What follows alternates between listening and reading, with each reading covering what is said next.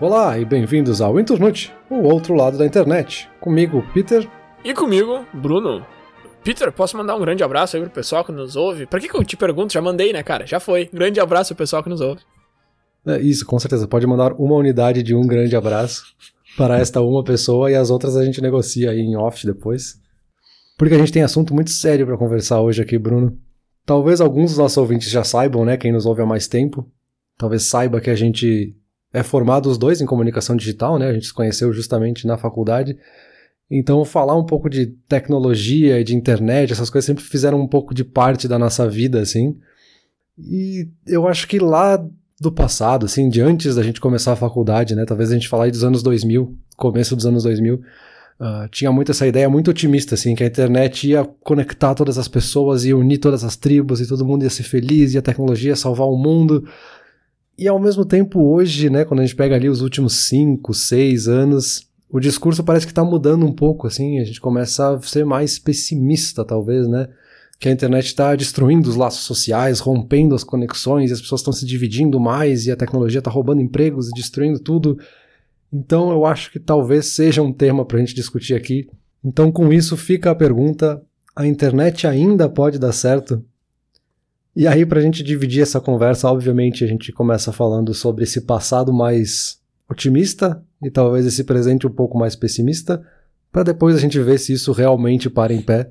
Então eu passo aí pro Bruno para falar um pouquinho pra gente sobre esse lado mais otimista.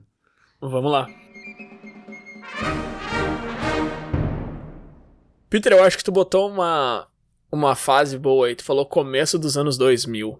Eu acho que o marco inicial da minha fala aqui vai ser a Wikipédia, né, cara? A Wikipédia surgiu em janeiro de 2001. Veio abrindo o milênio aí quase. E até hoje, né, Peter, o Wikipedia é um dos sites mais acessados do mundo, top 10, tá em sétimo nesse momento. E eu acho que a Wikipedia foi uma coisa assim muito, muito revolucionária, né, cara? Foi essa ideia de que o conhecimento tá acessível para todo mundo e o conhecimento está sendo construído por todo mundo. Que são duas coisas que até então não existiam, assim. Claro, tu podia comprar uma enciclopédia, mas era caro, era grande, não era todo mundo que tinha uma enciclopédia em casa. Se precisasse pesquisar alguma coisa, tinha que, sei lá, vai para uma biblioteca e faz aquilo. E aí, de repente, tu tem acesso a tudo aquilo ali pronto para ti, de graça, e tu tá colaborando em cima daquilo ali. Isso é uma ideia muito, muito revolucionária e me parece muito fácil entender por que, que esse movimento veio com um otimismo tão grande, né, Peter? Claro, hoje, quando a gente olha para onde a gente está e a gente olha para trás, existe muita coisa negativa que vem junto e, e, depois tu vai entrar um pouco mais nisso, assim. Mas se a gente olha lá para aquele começo, lá para aquele otimismo onde a gente ainda não tinha visto esse lado negativo todo, a proposta em si é uma coisa muito fascinante, né? Poder participar do conhecimento, poder consumir esse conhecimento. Não muito tempo depois, ainda na primeira metade dessa década, em fevereiro de 2004, chega o Facebook e o Orkut surgiu no mesmo ano, 2004. E também, né, cara, mais duas plataformas revolucionárias trazendo aquela facilidade de comunicação. Assim, basicamente o que elas estão dizendo é que, ó, distância não existe mais. Se tu tem um amigo que mora longe, vocês podem ser amigos agora. Vocês não precisam se ver uma vez no ano ou escrever carta um pro outro. É, conhecer pessoas baseado em interesses em comum também é uma proposta muito bacana que, que as redes sociais trouxeram, né? O Orkut era completamente baseado em comunidades, então tu entra lá em fãs do, do Fred Mercury, sei lá. E aí tu consegue conversar com todo mundo que gosta do Fred Mercury. Pô, legal, vou conhecer um monte de gente que tem interesse em comum. Fora essa ideia de ficar sempre por dentro, né, do que, que teus amigos e tua família estão fazendo. Isso é uma coisa engraçada, assim, porque, claro, depois o que, que aconteceu e onde é que a gente tá hoje é a parte que tu vai trazer. Mas nada mais é do que dois lados da mesma moeda, né? O que eu tô falando não deixa de ser verdade. A rede social te dá a opção de estar por dentro de assuntos de amigos e família e tal. Um pouco mais para frente, na década ali, já no final, em 2009, veio o que na época foi a minha rede social preferida por bastante tempo, que foi o Foursquare, que também é fantástico, assim, que é basicamente a cidade real sendo reconstruída no ambiente digital pelos próprios usuários, né? Então, o Foursquare é basicamente uma plataforma que vem sem nada, ela chega numa cidade sem absolutamente nada, ela é só um mapa vindo do Google Maps ou sei lá, e as pessoas começam a colocar os lugares ali e montar aquele mapa coletivo colaborativo. De novo, muito se bate, ou se batia, né, na época, nessa tecla de que a internet é nossa, né? A internet é do povo, é a gente que está construindo o conteúdo. A gente não está só fazendo um post, a gente está construindo a base, né? A gente está trazendo tudo junto. Que, de novo, é uma ideia muito fascinante, né? Colaborar com pessoas que tu conhece e pessoas que tu não conhece, com um objetivo em comum, ou talvez com objetivos semelhantes, e ver esse progresso coletivo acontecendo em tempo real. Uma das promessas disso tudo, né, Peter, é que as próximas gerações seriam mais inteligentes, que saberiam, ou pelo menos que teriam mais acesso à informação, que teriam mais conhecimento. E aí, de novo, hoje a gente já se pergunta assim, aí, as próximas gerações são mais inteligentes? A gente não tá aqui para fazer julgamento de valor, então a gente não vai chegar nessa resposta, imagino eu. Mas é uma pergunta que já tá numa luz muito diferente do que ela tava no começo dos anos 2000, assim. O que vai ser das próximas gerações por causa da internet? Foi de uma conotação positiva para uma conotação negativa. É, perfeito. Eu acho que dá para resumir tudo que teve de positivo, essa evolução toda em acesso, assim. Tudo foi se tornando mais acessível. A informação se tornou mais acessível, outras pessoas se tornaram mais acessíveis, porque agora eu posso me conectar com alguém que eu não tinha contato há anos ou que mora em outro país e, sei lá, mandar um SMS era muito custoso ou uma ligação era difícil de coordenar com aquela outra pessoa. Então o acesso se tornou muito fácil mas ao mesmo tempo esse otimismo uh, me parece que está muito ligado a um determinismo tecnológico, assim, uh, que nem a gente fala assim, ah, a próxima geração vai ser mais inteligente porque as tecnologias vão deixar as pessoas mais inteligentes. Não, a tecnologia por si só não vai fazer nada, assim, a, a existência de um martelo na natureza não vai fazer diferença nenhuma se ninguém usar essa ferramenta para alguma coisa, se ninguém colocar intenção nela, né? Então, parece que tinha uma coisa assim um pouco mais é, ingênua, talvez, da gente achar que a tecnologia, por ser tudo tão acessível, tudo é tão fácil agora e isso vai mudar o mundo. Isso é uma etapa que talvez pode auxiliar quem quiser mudar o mundo, né? Mas não a tecnologia em si que vai mudar alguma coisa. Sim, eu acho que essa palavra que tu usa para resumir, acesso, ela é, é muito boa, muito bem escolhida. E o mais interessante é que é um acesso de duas mãos, né? Não só eu tenho acesso à informação, mas eu também posso levar a minha própria informação, a minha própria opinião, o meu conhecimento para outras pessoas. Eu acho que isso que a, a internet veio trazer. E, e, de novo, é muito fácil de entender por que, que existia esse otimismo, né? Eu concordo contigo que é um determinismo tecnológico, sim, mas não deixa de ser uma ferramenta que pode ser utilizada. Né? Não é um determinismo tecnológico que vem do nada, assim, não é uma impressão errada que se teve. É basicamente um, um potencial que se enxergou, né?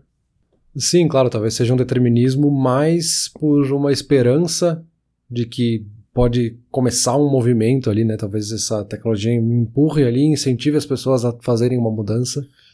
Não que necessariamente a tecnologia vá causar essa mudança por si só, né? E esse acesso também de duas mãos que é bem interessante, né? Tem o acesso muito mais fácil ao que estava nos livros, né?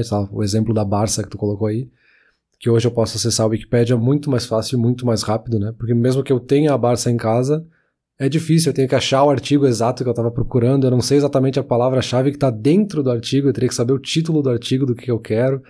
Então era muito mais complexa essa busca. E esse acesso do outro lado, né? De eu poder compartilhar uh, o que está na minha cabeça, né?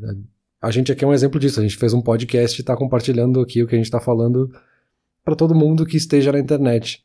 Assim como outras pessoas tiveram blogs e canais no YouTube e qualquer outra coisa que se esteja criando e as pessoas compartilhando esse conteúdo entre aspas amador, né? Mas amador no sentido de alguém que cria por amor, né? Por paixão, aquela coisa e não necessariamente aquele conteúdo só profissional, editado, criado por uma editora, publicadora, enfim. É, e aí quando se fala nesse acesso, e aí tu citou aí conteúdos amadores e tal, um outro assunto aqui que, que tem que ser tocado. E aí é interessante porque eu não sei que ângulo que tu vai trazer a tua pesquisa, não sei se vai ser apocalíptico ou qual tom que tu vai dar na tua fala. Mas, por exemplo, né, notícias, né, Peter? Putz, notícias é um negócio que antes o cara tinha que esperar ali sete da noite para assistir o jornal lá, ou comprar o jornal na banca de manhã, enfim, tinha certos pontos no teu dia, na tua rotina, onde tu entraria em contato com notícias, não necessariamente em tempo real, e hoje não, né, cara? Hoje tu pega o celular ali em qualquer momento, tu abre um aplicativo ali, um feed, sei lá, qualquer coisa, e vai estar tá tudo ali em tempo real e tal.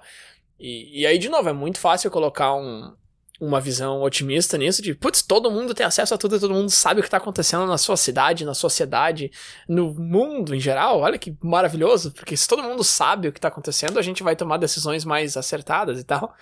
Só que aí, se a gente olha em volta, o que, que o acesso à informação faz, não é necessariamente isso, né? Mas, de novo, eu já tô entrando um pouco no, no teu aí, no teu assunto, eu acho, na, na tua visão. Então, deixa eu passar o microfone para ti. Acho que a gente já chegou no ponto aqui que já está começando a entrar algumas nuances até na tua fala mesmo, então a gente já pode começar a ver o lado mais negativo dessa história. Vamos, vamos lá. E Bruno, não por acaso eu fiz duas conexões agora há pouco.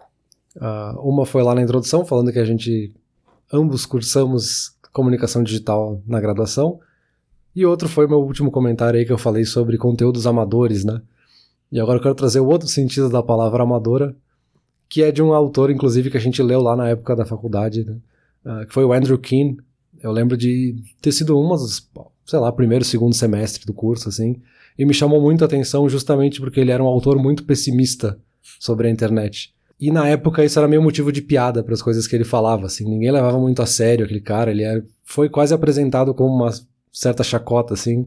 Ah, tem esse cara que acha que a internet não é legal, olha que maluco esse cara. E ele escreveu O Culto ao Amador, como blogs, MySpace, YouTube e a pirataria digital estão destruindo a nossa economia, cultura e valores, lá em 2007. E naquele contexto, né, com o acesso à internet crescendo exponencialmente, né, todos os anos cada vez mais pessoas tinham acesso, nem smartphones existiam, né, o, smart, o o iPhone é justamente de, de 2007, que é um marco aí no lançamento de smartphones. Uhum. As redes sociais estavam começando ainda, né? A gente mal tinha Facebook, Orkut, enfim, ele cita o MySpace no título, né? Que era a principal rede social na época. Então, essa visão otimista estava muito em alta. E o Andrew King trazia uma visão um pouco oposta, assim, como um contraponto, uh, onde ele criticava esses efeitos exageradamente democráticos da internet. Que isso ia acabar com a ideia de que existem especialistas, então a gente ia começar a confiar em, em informações cada vez mais pobres e menos relevantes, enfim, ia criar uma cultura que de uma forma quase circular ia cada vez ficando mais pobre, mais pobre, porque a gente ia consumir cada vez conteúdos menos especializados e menos bem construídos, porque bem ou mal, a mídia tradicional, né, os meios tradicionais tinham muitos steps para construir conteúdos, enfim. Esse é basicamente o argumento dele, assim, a qualidade de informação ia cair muito e isso ia potencialmente causar uma erosão cultural e artística, enfim, a partir da influência aí desses veículos de internet. Então ele meio que sintetiza de alguma forma, né, o que vários autores, ele não era o único crítico da internet na época, né, mas o que vários iam trazendo, assim, de que existia muito uma animação, assim, com a internet, com a web, tecnologias digitais e como a colaboração e o acesso ia ser muito melhor. Ele contrapunha isso trazendo essas outras questões, assim, a qualidade da, do conteúdo vai ficar pior, enquanto outros traziam também, tipo, a gente tem questões de privacidade, questões de cibersegurança que ninguém tá olhando, a gente tem conteúdo sendo jogados de forma muito amadora, aqui justamente com esse outro sentido, né? de forma muito amadora e tá, pode causar desinformações no futuro. Tem uma consolidação de poder em poucas empresas de tecnologia que pode acontecer quando uma rede social mandar em tudo. Então, hoje parece meio, tá, sim, claro, tem poucas redes que tomam conta, mas o cara tava lá em 2007, né? Esses autores estavam lá no começo do milênio falando que isso poderia acontecer e na época era chacota e hoje a gente já tem uma visão um pouco mais nesse sentido, né? Sim, isso é muito engraçado também, porque eu tava falando que é muito fácil enxergar o otimismo, só que aí quando tu traz esse outro lado também parece muito fácil enxergar isso, né? Aí é lógico que se pessoas sem conhecimento estão produzindo conteúdo e estão ganhando certa relevância, é claro que vai começar esse círculo, mas de novo, não era assim que a gente se sentia lá em 2007 quando ele tava falando isso. É, hoje em dia se fala muito assim de ah, as redes sociais deveriam ter filtros, a moderação de conteúdo é muito importante. E naquela época nem se pensava, porque queria que todo mundo entrasse na internet. Essa era a ideia daquele uhum. momento, né? Que todo mundo pudesse entrar, que todo mundo pudesse ir lá e jogar o seu conteúdo e compartilhar, e as pessoas coletivamente iam decidir o que é o melhor conteúdo. O próprio EdgeRank, né? O algoritmo por trás do Facebook tinha essa lógica, né? De que é o próprio consumo das pessoas e elas curtirem ou não o conteúdo que ia fazer com que ele se tornasse mais relevante ou menos relevante. Então, essa ideia de engajamento, né? Que depois, obviamente, outras pessoas usaram isso para manipular e levar desinformação para frente. Então, esses caras, por mais críticos que fossem e por mais exagerados que eles fossem, talvez apocalípticos em alguns argumentos, talvez era a forma que eles tinham de chamar atenção para talvez trazer um assunto que ninguém tava nem olhando, porque, cara, vocês estão cegos nesse otimismo de vocês, assim. E aí, é claro, né, os argumentos lá atrás talvez eles eram mais ingênuos, né, assim como aquela visão que a gente tinha otimista também era mais ingênua, os argumentos pessimistas também eram, né, a gente imaginava assim que ah, a cultura vai erodir, as pessoas não vão mais saber o que, é artisticamente aceito ou não, o que quer que signifique isso. Uh, mas os próprios argumentos dos pessimistas evoluíram, né? Tanto que hoje eles, esses argumentos são muito mais bem construídos e a gente dá mais atenção para eles, né? Eu vou listar alguns, não vou entrar no detalhe de cada um deles porque fugiria da discussão justamente. Mas a gente tem, por exemplo, né, uh, as questões de privacidade, né? Muitas, muitas ou poucas empresas coletando informações pessoais dos seus usuários, de quem visita, enfim, principalmente quando a gente fala dessas grandes redes sociais, né, que tem muita informação sobre os usuários. Uh, questões de cibersegurança, né, a gente está sempre uh, vulnerável a algum possível ataque sem a gente nem saber que foi atacado ou roubado, enfim, né, nossas, nossas informações podem ser manipuladas. A própria desinformação ou fake news, né, notícias falsas também que estão por aí. A existência de bolhas sociais na internet, onde a gente fica privado só com pessoas que têm o mesmo pensamento que nós e a gente ignora a existência de pessoas que não tenham esse mesmo pensamento. A ideia de uma certa desigualdade digital, que até então era um argumento que não se levava muito a sério, não fazia muito sentido, uh, que é de que o acesso à internet não é igual para todo mundo. Assim, algumas pessoas, seja pelo mais básico, se assim, uma pessoa tem um acesso mais rápido à internet, ela tem uma vantagem sobre alguém que tem um acesso mais lento. O mesmo pode ser para outras coisas, assim, a pessoa tem acesso a alguns serviços que outras não têm, ela consegue fazer coisas que outras não, não sabem fazer, enfim. A questão de monopólios de tecnologia, né, essas grandes empresas, as big techs, como se fala hoje em dia. Questões de emprego, né, que pessoas acabaram perdendo emprego, tiveram que se recolocar no mercado de trabalho, um argumento clássico, né, de quando se fala de tecnologia. Uh, impacto sobre saúde mental, foi até um dos dos tópicos aí que a gente falou no último episódio, né? Uh, um dos possíveis impactos em saúde mental das redes sociais. A economia da atenção, né? Então existe um incentivo econômico a cada vez explorar mais para que as pessoas fiquem presas ao celular ou às telas, enfim, às tecnologias digitais, uh, para que elas consumam mais conteúdo. Possíveis impactos ambientais, perda de interação física, bullying ou ataques, né? Através da internet, dependência ou vício e o próprio culto ao amadorismo, né, que é o argumento lá que o Andrew King trazia. Então aqui só para trazer muitos, assim, tem muitos, muitos outros uh, argumentos que poderia se trazer, mas dá para ver que eles têm um pouco mais de nuance do que se tinha no passado e a gente talvez entende um pouco mais os possíveis impactos, né. O culto ao amador como um problema que a internet traz é engraçado. Porque, como tu falou ali antes, o pessoal vai decidir o que, que é mais aceito e tal. É que é muito difícil tu objetivamente categorizar o que é conteúdo bom e o que é conteúdo ruim. Né? Se fizer um. pegar um argumento clássico aí de ah, esse TikTok aí, é só esses videozinhos rápido que não traz informação nenhuma, é só gente dançando e tal. Tá, cara, mas tipo, por que, que tu tá incomodado com isso? Ah, porque tem muita gente assistindo. Tá, por que, que tem muita gente assistindo? Porque eles gostam. Então, assim, é basicamente. Eu sei, que é um, eu sei que é um argumento muito mais complexo do que isso. Mas o que a gente tá vendo hoje é basicamente a população indo consumir o que a população quer consumir. E aí tá, beleza, isso quer fazer o argumento de isso danifica atenção, porque os vídeos são curtos, etc e tal, isso é um outro argumento. Agora, o argumento de que o conteúdo é ruim, de que o conteúdo é inferior, de que a música que se faz hoje em dia é pior, o conteúdo na internet que se faz hoje em dia é pior porque todo mundo é amador, aí eu já acho um pouco mais difícil de, de levar a sério, assim. Se a gente tá falando de informação e notícia, aí beleza, pode dizer o que é uma informação rasa, o que é uma informação complexa, uhum. o que é uma notícia verdadeira, o que é uma notícia irreal. Agora, se a gente está falando de conteúdo, podcast, vídeo, post na internet, post no Facebook, que seja, aí não tem muito essa regra do que é bom e o que é ruim, né? É, esse é exatamente o, um dos argumentos que eles trazem, assim. Eu acho que talvez no passado esse argumento era um pouco mais genérico, uhum. porque era o mais fácil de ver, talvez, na época, né? Tipo, tá todo mundo entrando na internet e colocando conteúdo sem que ninguém verifique se esse conteúdo é verdade, né? Hum. Na época se batia muito na Wikipédia, justamente, que tentava ser essa enciclopédia livre, que agregasse todos os conteúdos.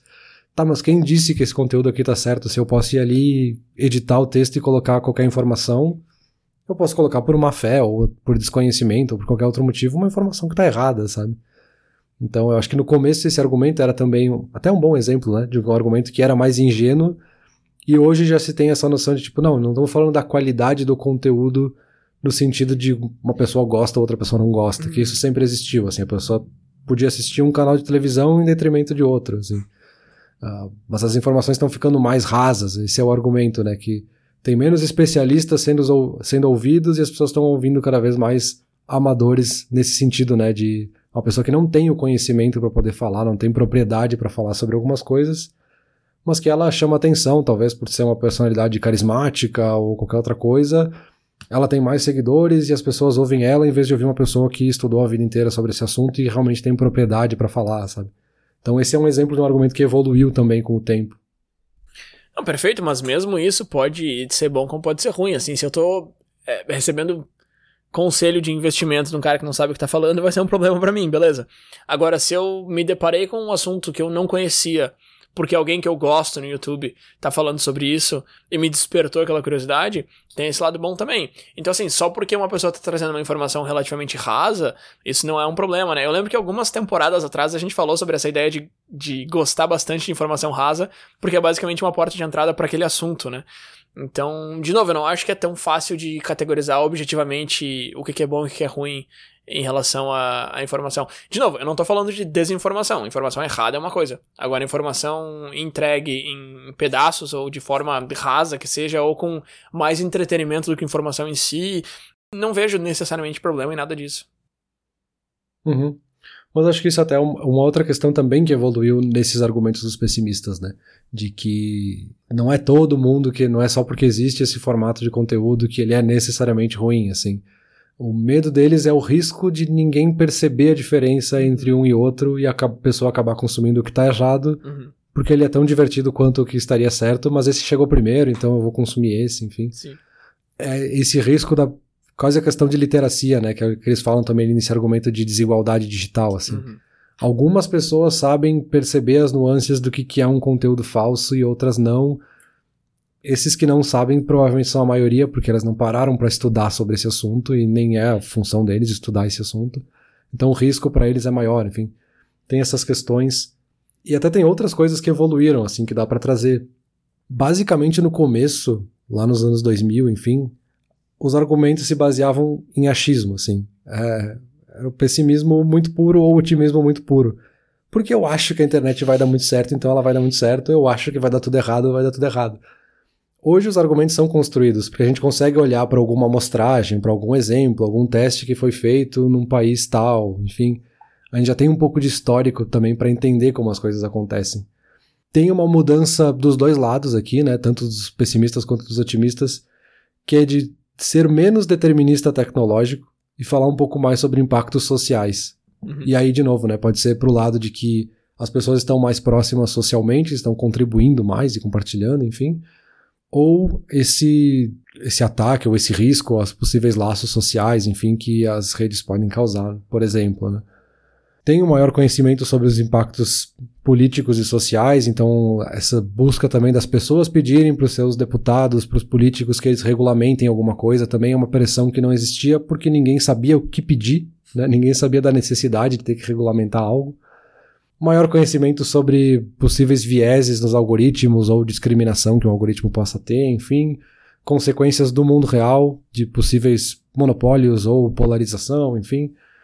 Uh, discussões mais éticas também sobre as próprias empresas e sobre as tecnologias que a gente usa, enfim.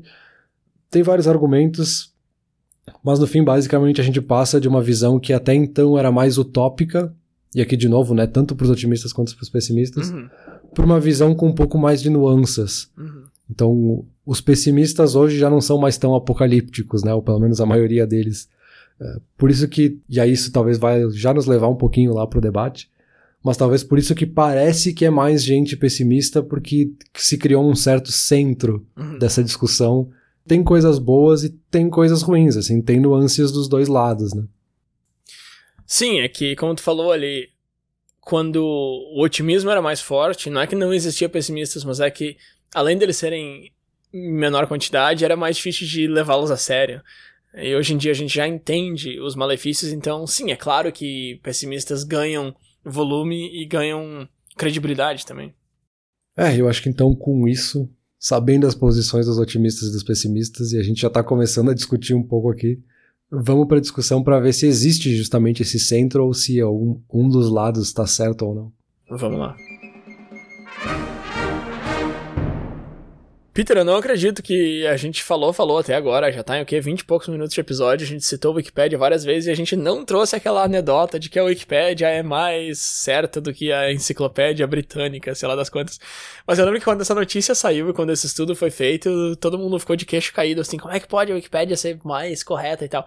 E de novo, eu sei que é só uma anedota, mas eu acho que é interessante porque mostra que as pessoas querem colaborar, as pessoas têm o interesse de construir juntas, de ver aquilo sendo criado e, e de saber que elas participaram daquilo. E muito se pergunta, ou se perguntava, por que, que alguém vai fazer o negócio certo? Por que alguém vai colocar um esforço de pesquisar, de ir atrás para construir um artigo correto na Wikipedia, se eu posso só entrar lá e escrever o que eu quero? E com a Wikipedia a gente conseguiu ver que as pessoas têm muito mais interesse em fazer algo direitinho do que simplesmente entrar lá e fazer o que tu quiser. Acho que tinha muito essa ideia de que se abrir para qualquer um, vai ser um desastre.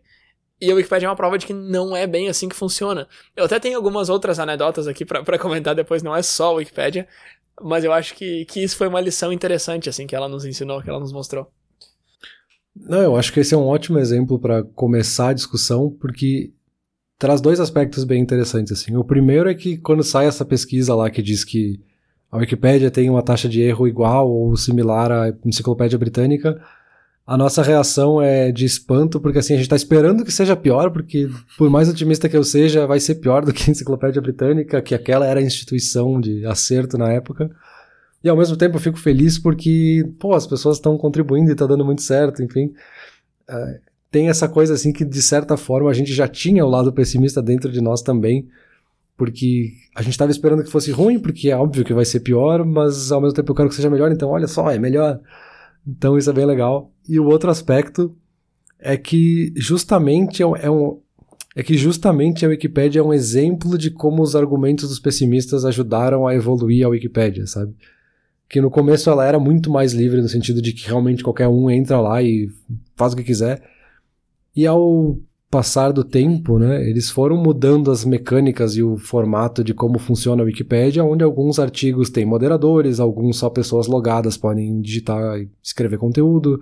Aí depois alguns artigos é só pessoas que são verificadas, que o e-mail foi comprovado, que o telefone foi comprovado, enfim.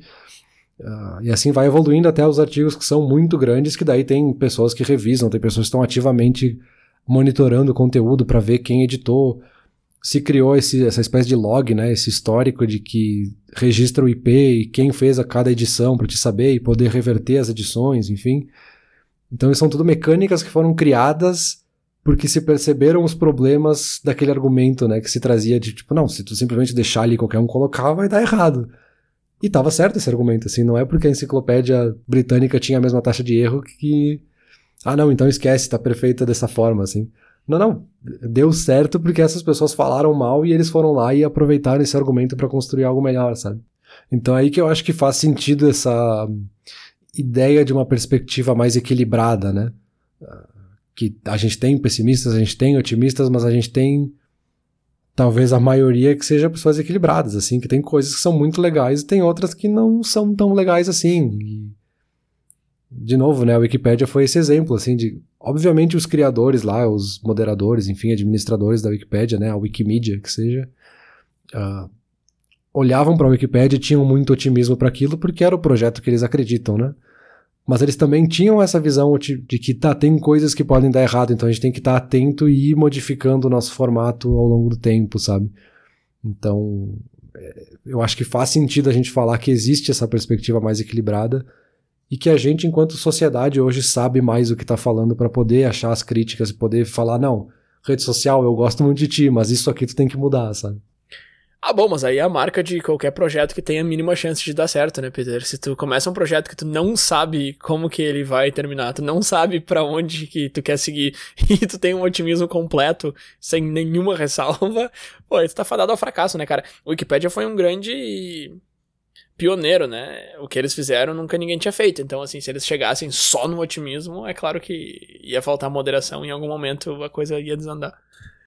É, e aí que eu começo a pensar se a gente realmente ficou mais pessimista ou a gente só entende mais sobre o assunto, assim. Não é porque às vezes tu traz um argumento negativo que necessariamente tu odeia aquela coisa, né? Tu só tá querendo que ela evolua justamente por justamente porque tu é uma pessoa otimista com aquilo, tu quer que ela melhore e tu vai trazendo essas nuances cada vez mais. É, hoje a gente entende mais esses impactos, compreende essas nuances, enfim. A gente tem um, um senso de alerta maior também para quando a gente percebe alguma coisa que está errado e já começa a pedir que as ferramentas mudem ou que exista alguma regulamentação, porque muitas das críticas são com coisas às vezes que não estão acontecendo ainda, né? Uhum.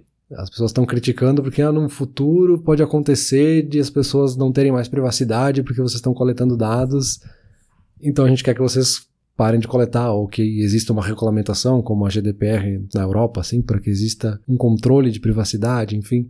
Então a gente criou um senso maior do que a gente quer de regulamentação e de responsabilidade, né? De quem vai ser responsável por cada um, ou quem é responsável por cada um desses impactos. Né? Sim, isso é o que a gente está vendo com inteligência artificial agora, né, Peter? Aquele otimismo todo que existia lá no começo dos anos 2000 se aquilo fosse para inteligência artificial ao invés de internet, se aquilo fosse se fosse a inteligência artificial chegando naquele cenário de otimismo, é o que eu tô querendo colocar aqui, seria muito diferente do que é hoje, assim. E, e tu, tu traz um argumento muito bom, eu não acho que isso seja porque as pessoas não querem inteligência artificial. Não é que o pessoal tá dizendo, não, eu não quero nada disso, eu acho que isso aqui só vai ser problema para a sociedade. Não é isso, é só porque a gente já tá mais vacinado nisso aí, a gente já entende que essas coisas muito maravilhosas trazem seus problemas e a gente quer trazer isso pro dia a dia, a gente quer trazer isso para a sociedade, mas de forma que funcione bem pra gente, de forma que seja seguro, de forma que não nos afete negativamente. E eu acho que isso é foi um aprendizado da, da internet, assim. Sim, é, tu não tá reclamando porque tu quer que acabe, tu quer tu tá reclamando porque tu quer que melhore porque tu quer continuar tendo essa coisa, né? Exato. Tu não quer que ela chegue num ponto em que ela se autodestrua, por exemplo. Exato. E até uma comparação esdrúxula, né? Mas, por exemplo, acidentes de carro só acontecem porque o carro existe. A solução não é que carros são péssimos e a gente precisa eliminar todos os carros. A gente tem que ir achando soluções, seja de tornar os carros mais seguros, seja de enfim, melhorar as normas de trânsito, melhorar os treinamentos dos condutores, o que quer que seja, ah, porque a gente quer continuar tendo os carros. Isso é um, ponto passivo, assim, a gente, ninguém está imaginando eliminar todos os carros de todas as estradas. Porque a gente pode pensar em outras soluções enquanto sociedade que a gente quer manter o carro, o que, que a gente vai mudar nesse cenário pessimista de carro, sabe? É, não sei se todo mundo quer manter o carro, não, porque tem umas comunidades no Reddit lá que o pessoal não, não gosta, velho. É, todo mundo é sempre uma média, né? É, A gente sempre tira uma mediana de algumas coisas. Exato. Mas tem uma questão que é bem interessante, eu acabei até não comentando antes, que o pessimismo ele é uma questão evolutiva do ser humano, assim. Uhum. Da própria natureza, assim, até outros animais, enfim, que ele ouve algum barulho na floresta, enfim, no mato, e ele sai correndo porque ele tá prevendo já o pior cenário, que é ser atacado por um predador, assim. Tem até o Daniel Kahneman, que ganhou o prêmio Nobel, né? Que ele falava nessa frase, eu achei interessante, de que os organismos que eles têm maior atenção ou que dão atenção máxima para ameaça são os que sobrevivem mais, justamente, né? Eles têm maior chance de reprodução no futuro. Então é da nossa natureza também a gente ficar procurando o problema, ficar achando o que, que vai ser o pior cenário e nos proteger disso. Porque se a gente só pensar no lado otimista, talvez aquele barulho no mato realmente era um predador e nos matou e era isso aí, sabe? Então tem uma questão evolutiva e genética, de certa forma, que, que tá no nosso cérebro de por que, que a gente tenta ver tanto problema nas coisas, né? E eu acho que é por isso também que a gente usa o problema, a gente usa essa crítica para melhorar, né? Nos matou era isso. Não, sim, assim, sim. Porém, onde é que tava essa visão pessimista lá no começo dos anos 2000, né? Nem tão começo assim, cara. Eu tava lendo Lendo não, tá lembrando um livro que eu li na época da faculdade que chama O que é meu é seu, que tinha sido recém-lançado na época da faculdade, era bem novo, que é sobre economia colaborativa. Ele fala muito desses serviços do tipo Airbnb, que é de 2008, uh, Uber, que é de 2009. Aqui no Canadá a gente usa bastante DoorDash, que é de 2013. Eu não sei se aí no Brasil tem, mas deve ter outros serviços por aí também de entrega de comida, tipo Uber Eats. Não sei o que, que vocês têm, o que, que vocês usam mais frequentemente. iFood, iFood. I, iFood, ah, é verdade, nem lembrava mais, tinha propaganda na TV. É, esse tipo de coisa, assim. Que quando chegou era fantástico, né, cara? Eu lembro quando eu pedi os meus primeiros Ubers, assim, era, nossa senhora, cara, ah, motorista, meu Deus, era fantástico. E hoje em dia, tipo, tá, meu, tipo, é um táxi, tipo, dá no mesmo, sabe? É, Airbnb também, assim, Airbnb eu lembro que na época que surgiu, era maravilhoso. Posso alugar uma casa de uma pessoa sem envolver empresa, assim, né? Como sem envolver empresa? Airbnb é a empresa, né? Mas enfim, não era assim que a gente enxergava, né? Era muito essa ideia de que, não, agora é, é consumidor e consumidor, não tem empresa envolvida e tal. Basicamente, o que a gente estava fazendo era um monte de transação dentro de uma empresa que a gente estava fingindo que não estava ali. Não, Airbnb não é uma empresa, é só um, é só um sitezinho que está facilitando a transação e cobrando uma taxinha. Uhum. Mas enfim, e hoje em dia eu já nem procuro Airbnb, assim, se eu vou viajar eu já vou direto em hotel, porque as taxas foram subindo e tal, e o preço meio que dá no mesmo, e aí, tá, era legal ter essa ideia de consumidor-consumidor, eu tava lidando com uma pessoa física, só que depois que tem uma experiência ruim com uma pessoa física, tu já quer voltar para um hotel onde tem uma recepção 24 horas por dia, que tem uma pessoa que vai te levar pro quarto e dar a chave e deu, sabe? Então, só que, de novo, na época, isso foi 2000 ali 2010, mais ou menos, quando chegaram esses serviços todos que prometiam de colocar em contato com outra pessoa, ao invés de depender de uma empresa, parecia uma coisa fascinante, né? E, de novo, ainda se usa e tal, tem seus méritos, mas não é aquele conto de fadas que, que nos foi apresentado há, sei lá, 15 anos atrás. O Airbnb se reinventou bastante, entretanto, nesses últimos anos. Eu tava. Quando eu tava preparando para esse episódio aqui, eu dei uma pesquisada do tipo, Airbnb ainda vale a pena e tal, pra ver se, questão de preço, praticidade, e eu vi algumas pessoas falando, ah, o Airbnb não é que vale mais a pena que hotel, mas eles têm outras opções. E aí eu fui pro site deles e tu pode filtrar por, tipo, castelo, caverna. Umas categorias muito loucas, assim, que eu já tinha visto uns outdoors até, mas eu nunca fiz a ligação do tipo, vou pesquisar. E eu dei uma olhada e eles têm umas opções bacanas, assim. Então tu vê que realmente eles sofreram esse impacto e eles tiveram que meio que se reinventar para continuar relevante. E, então eu acho que eles até são relevantes, assim, mas não da forma que eles pretendiam no começo.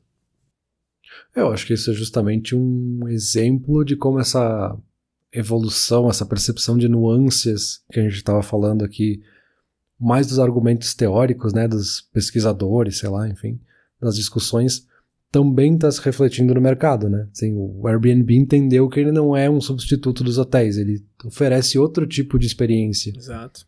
E eles começaram a colocar isso no próprio discurso deles, assim, cara, tu quer um serviço de hotel que é confiável, que já é estabelecido, que tu sabe como funciona, que tem o café da manhã das 7 às 11 da manhã e vai acontecer exatamente dessa forma, tu vai pro hotel, porque é isso que tu tá procurando. Mas se tu quiser um negócio diferente, que é uma casa, que é uma caverna na beira da praia, que não vai ter em outro lugar, essa experiência tu só vai conseguir no Airbnb ou tu vai pagar muito caro por outra empresa, sabe? Mas já tem essa percepção, né? Tipo, é uma empresa que tá oferecendo esse serviço, uhum. é o Airbnb enquanto empresa que conecta tu àquela pessoa, né? Aquele proprietário daquela casa, enfim. Então tem essa mudança um pouco de perspectiva. E isso até me lembra um texto que eu li também na época da faculdade, que era um autor que já trazia um pouco essa nuance, porque se falava muito, né, dessa inteligência das multidões, né? O quantas pessoas criando junto iam criar sistemas cada vez mais inteligentes e coisas mais maravilhosas e perfeitas nessa mesma lógica, assim, nessa mesma, esse mesmo otimismo desenfreado uh, que existia para a Wikipédia, para Uber, para outras coisas, mesmo sabendo que tinha empresas e tinha outras coisas por trás, que foi o Steve Lore, né? Que ele escreveu um artigo para o New York Times que é bem interessante, até continua atual hoje em dia, inclusive, que ele falava de a multidão é sábia e ele colocava entre parênteses quando ela está focada, assim. Então, ela é sábia, assim, tem benefícios em usar a multidão. Aqui ele falava muito de crowdsourcing e crowdfunding, né? De unir pessoas para um propósito. Mas precisa existir um foco por trás disso, né? Precisa ter alguma coisa, uma, uma formatação, um objetivo para essas pessoas porque simplesmente jogadas e deixá-las criando qualquer coisa vai sair qualquer coisa, não vai sair nada no fim das contas, né? Então já, já tinha uma mudança ali, esse texto é de 2009, pelo que eu encontrei aqui. Uhum. Então já estava começando a ter uma mudança, assim, de começar a ver um pouco mais para as nuances disso. Né? Ah, eu falei que eu ia trazer uma outra anedota aí, agora com a multidão sábia com foco, tu deixou a bola picando, então deixa eu entrar aqui. Twitch plays Pokémon, né, cara? Twitch, Twitch jogando Pokémon Aconteceu em 2014, fevereiro de 2014, e eles demoraram 16 dias para terminar o jogo. Para quem não sabe, rapidamente, foi basicamente um jogo online que teoricamente tu joga sozinho, mas eles deixaram aberto para qualquer pessoa jogar ao mesmo tempo. E muita gente foi jogar ao mesmo tempo. Inclusive, eles têm um recorde no, no livro dos recordes lá no Guinness World Book. Sei lá o nome do troço. O Guinness, pô. Guinness Records. E eles bateram o recorde de mais jogadores em um single player game com 1.6 milhão, 1 milhão e 600 mil pessoas ah, jogando o jogo ao mesmo tempo. E aí, de novo, é tão caótico quanto soa, assim. É um milhão de pessoas controlando um controle, né?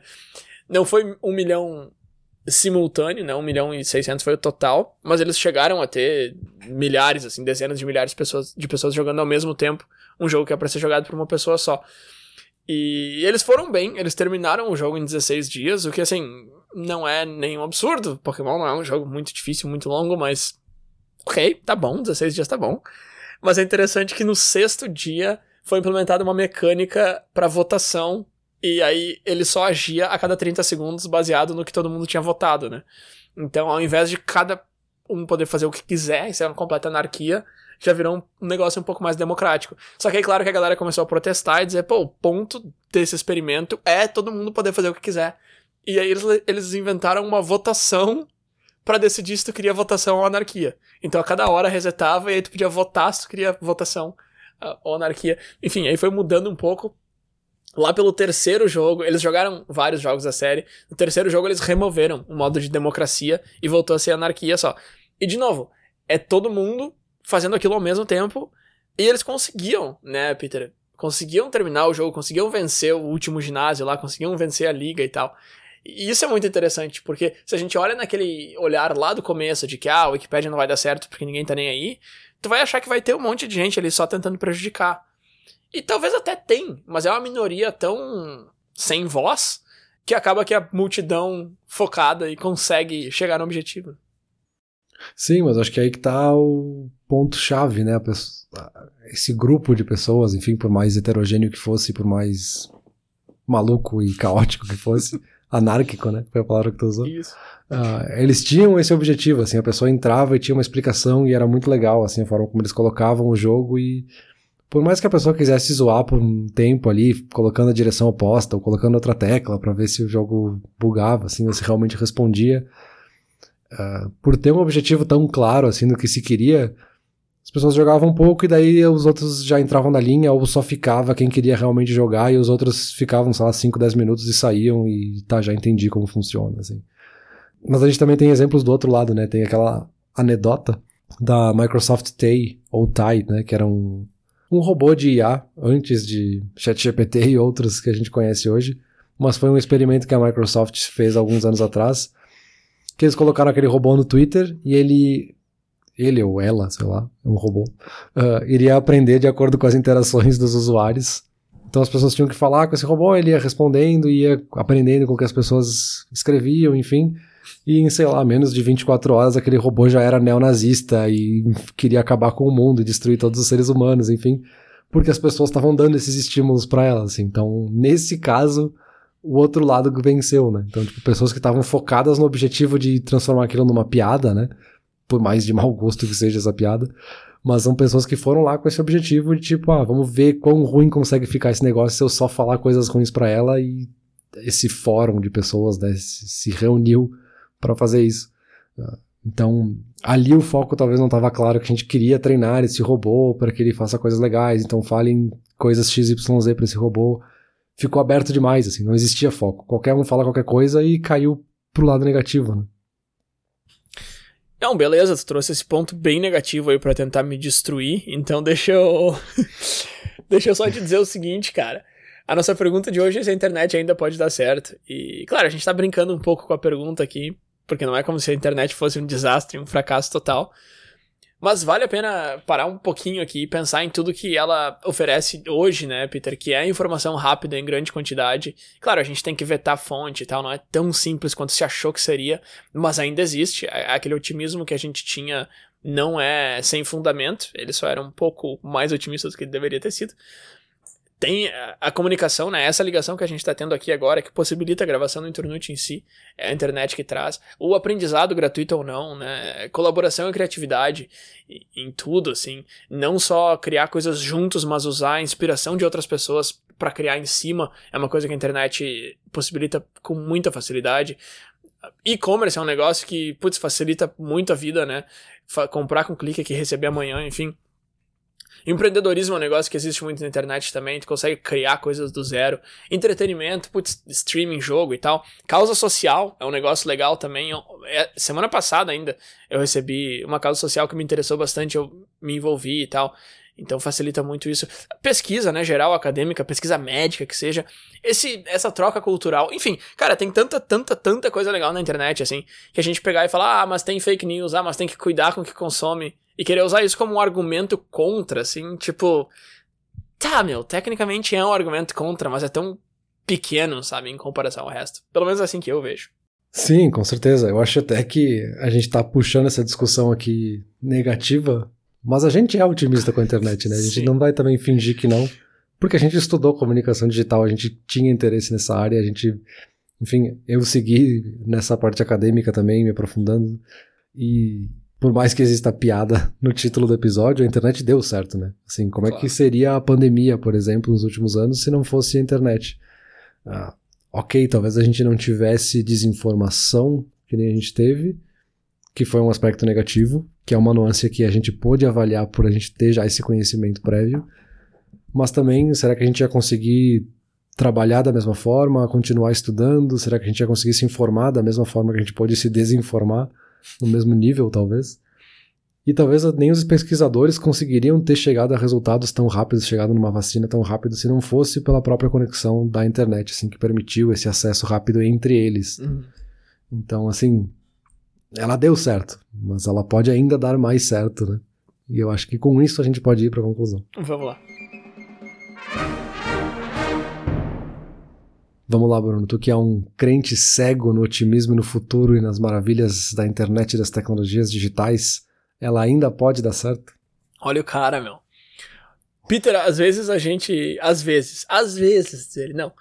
Nunca a gente responde a pergunta, né? A gente sempre, ah, deixa no ar. Hoje a gente respondeu antes de chegar na conclusão. a gente não tá se acertando, cara. eu acho que. Mas vamos responder, né, pra, pra ficar no registro aqui, né, Peter? É, eu acho que sim. E tu, cara, compartilha aí tua opinião com a gente. Eu acho que sim, mas eu vou aprofundar um pouco mais do que isso. Vai lá. Uh, primeiro trazendo uma história, que eu até não lembro se eu já não comentei essa. Sei bem se é uma história ou se é uma piada, né? Uh, acho que eu até já comentei em outro episódio. Mas daquela. aquele cara que pegou o primeiro voo que tinha Wi-Fi lá no avião, enfim. Então ele subiu, tava no céu e o cara podia conectar na internet. E meu Deus, que maravilha, olha só, é o futuro. Eu tô aqui voando a não sei quantas mil milhas no céu e eu posso conectar na internet. E aí, lá pela metade do voo, o piloto anuncia: não, obrigado por todos que participaram do teste. Aí a gente vai desativar agora a internet para poder conferir os resultados e ver se funcionou. E o cara, ah, não acredito. Já tá sem internet esse negócio, é inacreditável. Então, é um cara que tinha um negócio, sei lá, 20 minutos atrás, não existia, é uma maravilha da tecnologia. E o cara se acostumou tão rápido que ele já achou uma, uma desgraça que não podia mais ter pelo resto do voo, assim. É óbvio que é um exemplo muito escrachado e exagerado. Mas é um pouco isso, assim, a gente passou essa fase de internet ser um brinquedo novo, assim, de dizer, ah, meu Deus, que legal, tô na internet, eu falo com pessoas, eu entro no chat e eu vejo outras pessoas do outro lado do mundo. Passou essa fase, assim, deixou de ser uma coisa nova e a ser parte do nosso dia a dia, assim, da mesma forma que a gente reclamaria se ficasse sem luz, a gente reclama se fica sem internet, uh, porque é parte do nosso dia a dia, e agora a gente pode se dar o luxo de reclamar de algumas coisas porque a gente quer que elas sejam melhores, assim. Não, não, minha internet é muito boa, mas eu quero que ela seja mais rápida, não acredito que ela tá tão lenta assim. Então, assim, tu sempre vai achando outros defeitos e da mesma forma essas nuances vão para todas as outras críticas sociais de privacidade, de segurança, de desinformação, enfim. Porque a gente tem por mais inconsciente ou subconsciente que seja, a gente tem essa vontade de que ela melhore porque a gente entende que ela é parte da nossa vida, assim. Então a internet ela já deu certo e ela vai dar certo, ou ela ainda vai dar certo, uh, porque a gente tem essa vontade de que ela dê certo, né? Perfeito. É, é, é, essa, essa questão de se acostumar fácil com, com o que é melhor é, é interessante e faz bastante sentido nesse, nessa discussão, sim. Concordo plenamente com os teus remarques finais, Peter. Eu acho que essa palavra não existe em português. Não, perfeito. O último questionamento, assim, que fica no ar, né? Pra gente não, não ter resposta, mas assim, somos dois amadores aqui. Será que as informações que a gente coloca nesse podcast prestam? Que segundo alguns autores, não, né? Então acho que é melhor a gente parar por aqui. Cara, presta é uma palavra tão forte, cara. Mas eu acho que são esses autores aí que não sabem nada. Valeu. Tá, vamos embora mesmo. Valeu.